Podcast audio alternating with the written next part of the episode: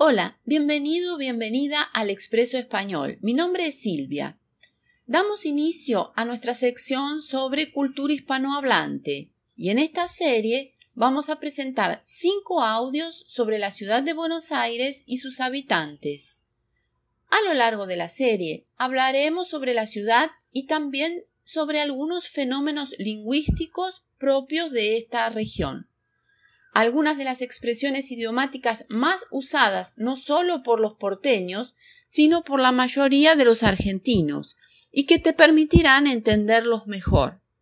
Antes me gustaría aclarar que el término porteño no es atribuido solo a los habitantes de la ciudad de Buenos Aires, y sí a todos los habitantes de una ciudad portuaria.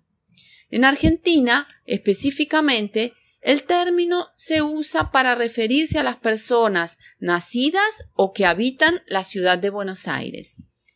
Y en el próximo podcast hablaré sobre la ciudad de Buenos Aires para quienes no la conocen. No olvides comentar, compartir. Tu opinión me ayuda a saber cuáles son los temas que consideras interesantes.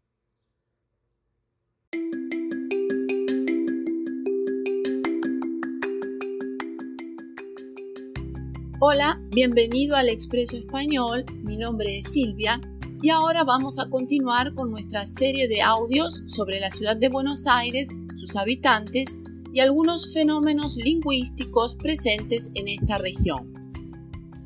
La ciudad de Buenos Aires posee una arquitectura muy ecléctica y con marcada influencia europea. En sus construcciones están presentes el estilo francés, inglés e italiano, entre otros. En su centro histórico, los atractivos turísticos más importantes que pueden visitarse son la Casa Rosada, que es sede del Poder Ejecutivo, el Cabildo, la Catedral y el Obelisco, monumento situado en la Avenida 9 de Julio, construido en homenaje al día de la Declaración de la Independencia Argentina. Esta ciudad se caracteriza por tener muchas librerías y cafeterías, así como algunos barrios emblemáticos, tales como San Telmo, donde todos los domingos se realiza la tradicional feria de antigüedades y artesanías.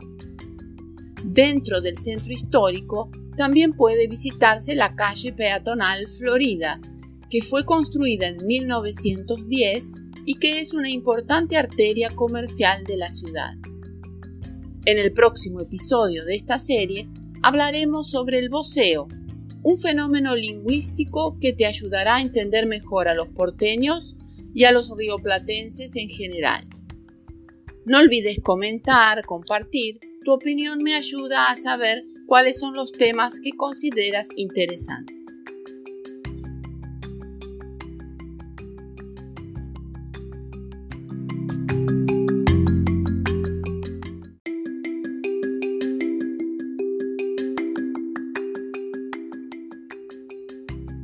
Hola, continuando con nuestra serie de Buenos Aires, vamos a entender algunos fenómenos lingüísticos de esta región. Para comenzar hablaremos sobre el voceo. Aunque se usa de forma generalizada en todo el territorio argentino, este fenómeno está presente en otros países también, como Honduras, El Salvador, Colombia, entre otros. El voceo consiste en sustituir el tú por el vos. Y como consecuencia de esto también cambia la conjugación verbal. Por ejemplo, tú eres americano. Un porteño diría, vos sos americano. Otro ejemplo, tú tienes los documentos. Si se sustituye tú por vos, la pregunta sería, ¿vos tenés los documentos? En toda la provincia de Buenos Aires el tú ha sido totalmente sustituido y esto puede observarse hasta en la publicidad de las calles de la ciudad.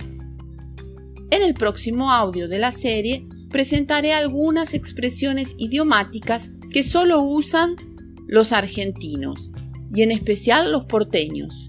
No olvides de comentar, compartir, tu opinión me ayuda a saber cuáles son los temas que consideras interesantes. Un abrazo, chao.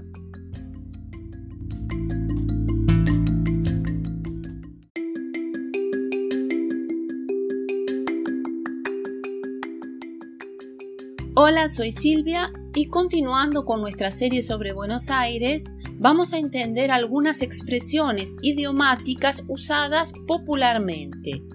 Son muchas, claro, pero vamos a conocer cinco de las frases más usadas por los argentinos. La primera es tener buena onda.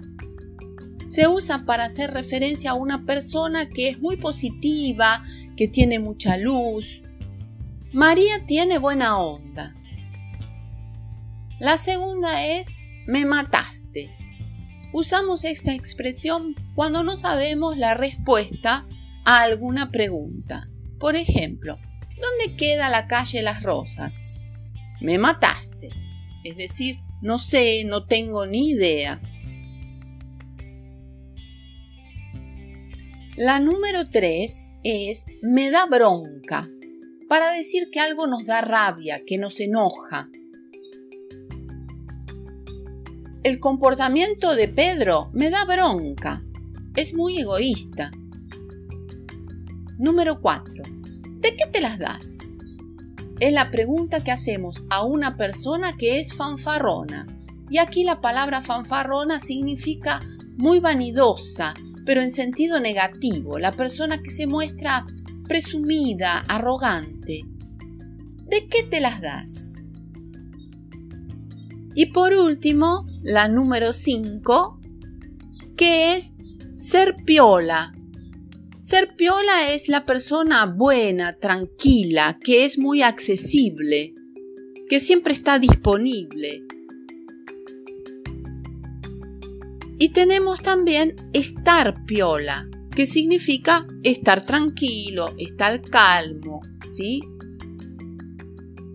En el próximo y último audio de esta serie voy a hablar sobre otra palabra muy usada en todo el territorio argentino, que es el vocablo che. No olvides de comentar, compartir, tu opinión me ayuda a saber cuáles son los temas que consideras interesantes. Un abrazo, chao.